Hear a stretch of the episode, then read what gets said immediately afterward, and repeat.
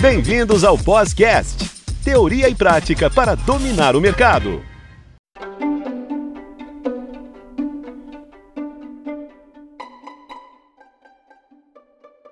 Olá, alunos, bem-vindos ao Podcast, teoria e prática para dominar o mercado. Sempre trazendo assuntos relevantes e contando com a participação dos nossos tutores. Tenho o prazer de apresentar para vocês a tutora Marcilei Pivato, que estará conosco neste episódio e nos próximos. Doutora Marcilei, seja bem-vinda ao podcast. Já agradeço a participação ao seu primeiro podcast. Olá, Ricardo. Muito obrigada pelo convite. Olá, alunos. Eu sou a tutora Marcilei. Atuo na tutoria há mais de cinco anos, acompanhando os alunos da pós-graduação em alguns dos cursos jurídicos.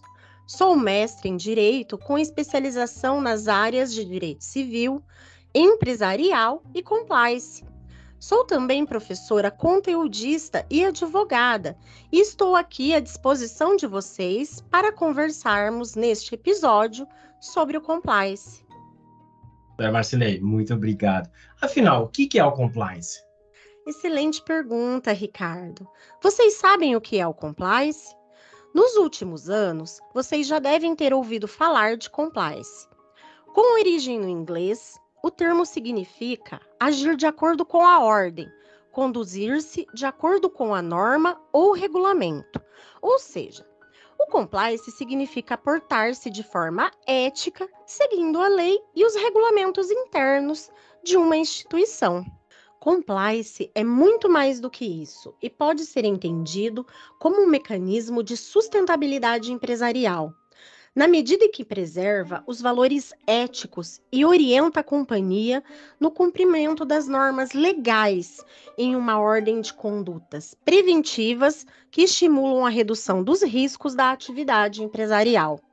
Também chamado de Programa de Integridade ou Código de Ética e Integridade, o compliance é introduzido nas organizações por meio de um plano de condutas éticas e legais a serem seguidas por toda a instituição. Essas regras de procedimento regulam as negociações e os atos de todos os colaboradores envolvidos com a atividade e são desenvolvidas, aprimoradas e fiscalizadas por profissionais de compliance. Doutora Marcilei, uma dúvida. Mas o que faz um profissional de compliance? O profissional de compliance é o responsável pela aplicação do programa de integridade em uma empresa. Ele é denominado popularmente como compliance officer. A primeira vez que essa função apareceu na legislação brasileira foi na redação do artigo 42, inciso 9 do decreto 8420 de 2015, que traz a figura da pessoa responsável pela aplicação do programa de integridade. Essa atividade deve ser realizada por pessoas qualificadas de forma técnica para monitorar o cumprimento das normas legais e regulamentos, em especial o Código de Ética e Integridade da empresa. O profissional deterá, então, a responsabilidade de julgar as ameaças internas e externas existentes em uma corporação com o objetivo de prevenir e reduzir os possíveis riscos sobre qualquer forma de responsabilidade legal que possa recair sobre a instituição, seus colaboradores ou parceiros em decorrência dos atos praticados. O Compliance Officer reflete os interesses da empresa e da sociedade, na medida em que desempenha o importante papel de resguardar a integridade empresarial garantindo que as atividades da companhia sejam praticadas de forma ética e com responsabilidade.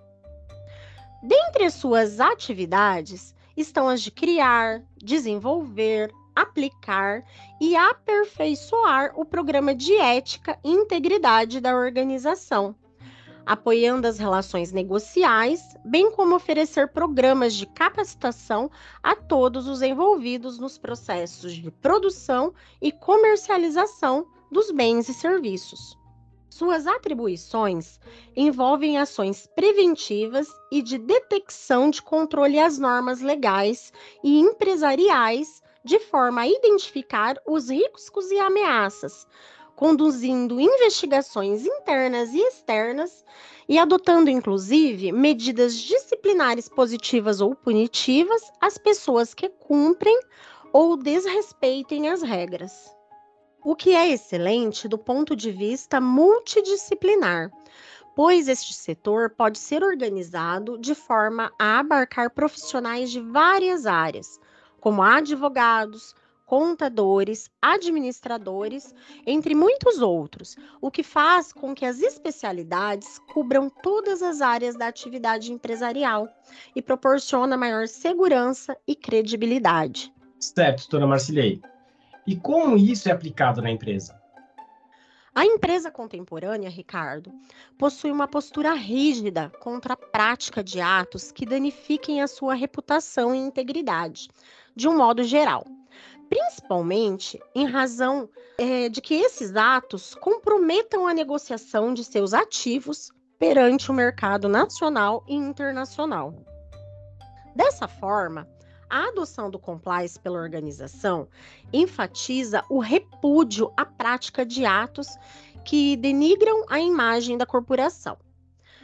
Todavia, somente a existência de um código de ética por si só não vai garantir o comportamento ético, de modo que é preciso divulgá-las e monitorá-las na empresa, por meio da constituição de programas de integridade, com responsabilidade educativa, punitiva e de monitoramento.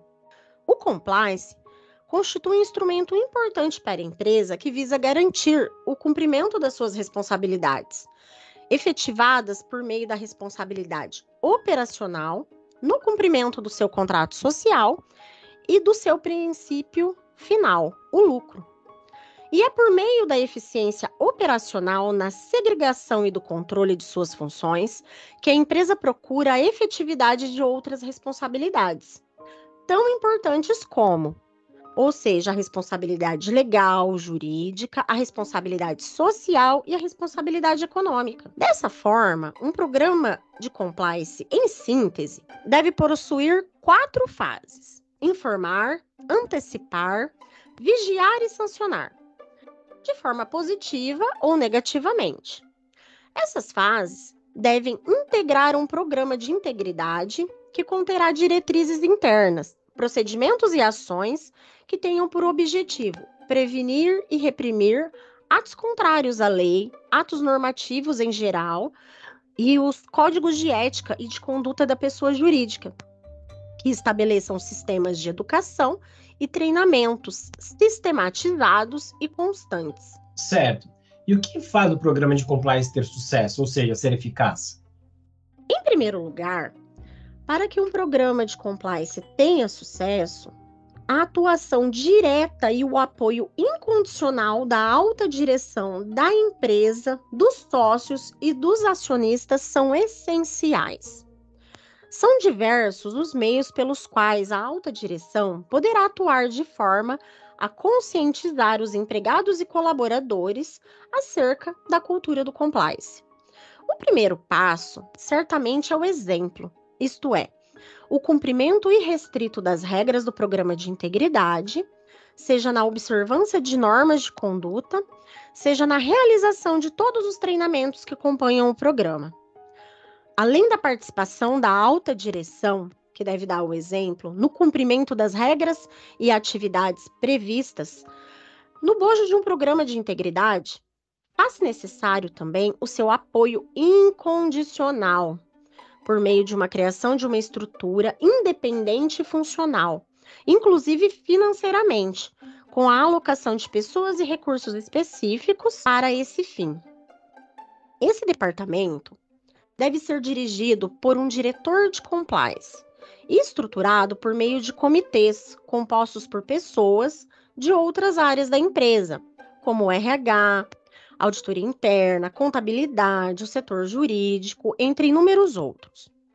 Os compliance officer, então, profissionais de compliance em diversas áreas de formação. Concomitantemente, a criação do programa de integridade, que estabelece um código de ética e conduta para a empresa, a ele deve ser incorporado de forma expressa ou ainda de forma implícita todos os envolvidos, sócios, dirigentes, acionistas, colaboradores e contratantes. E todos esses devem cumprir as normas de condutas internas, os procedimentos operacionais padrão, bem como toda a legislação aplicável à empresa, sobretudo as normas de anticorrupção e as normas de defesa da concorrência. Ricardo, o sucesso de um programa de integridade e da cultura do compliance depende da ampla comunicação também sobre o tema e deve alcançar todas as pessoas que tenham relação com a empresa, não só os colaboradores.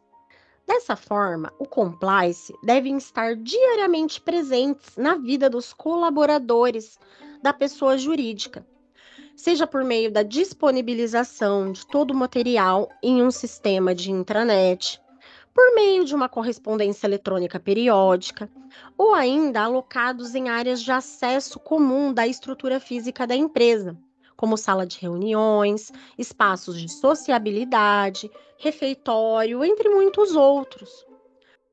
O compliance deve ser inserido, inclusive, nos treinamentos, de forma que o colaborador saiba a atitude a adotar diante de situações de clara distinção entre condutas lícitas e ilícitas, até que incorporem, segundo os padrões éticos e legais de conduta determinados pela organização e pela legislação.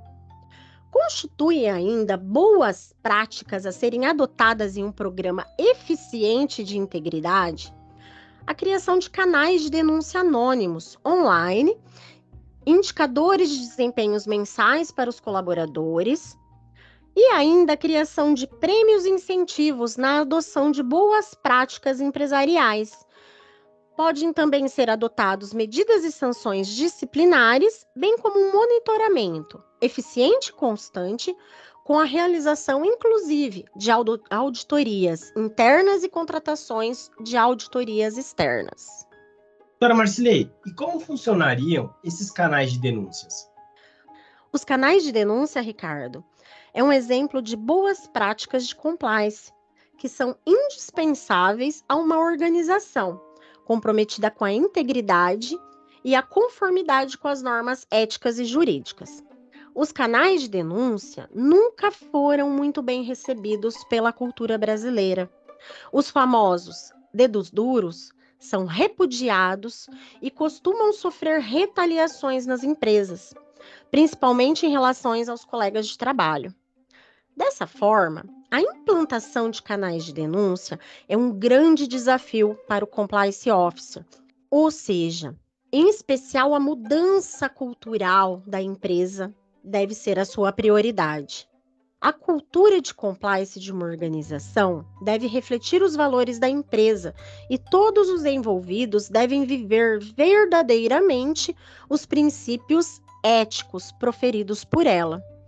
Assim, quem denuncia um ato ilícito deve ser visto como um informante do bem, uma pessoa comprometida com a cultura organizacional da companhia a conduta da empresa de levar a sério ao recepcionar e tratar a denúncia recebida é fundamental para medir a maturidade de um programa de compliance. As informações devem ser sigilosas e as sanções administrativas devem ser aplicadas ao final de uma investigação realizada de forma minuciosa que finalize com provas claras e incontestáveis sobre a autoria do ato ilícito praticado. Da mesma forma, a aplicação da sanção deve ser realizada de forma respeitosa, em particular, para que as pessoas envolvidas não se sintam humilhadas perante o restante da empresa e não sofram retaliações de nenhum tipo. O incentivo à utilização do canal de denúncias é um catalisador positivo que permite à empresa investigar irregularidades e, ao mesmo tempo, implementar melhorias no sistema de prevenção e monitoramento dos ilícitos. Espero que todos tenham compreendido a importância do canal de denúncias. Ele é uma ferramenta indispensável aos programas de compliance de uma organização. E você, quer saber mais sobre o compliance? fique ligado no nosso próximo episódio. Bons estudos e até lá!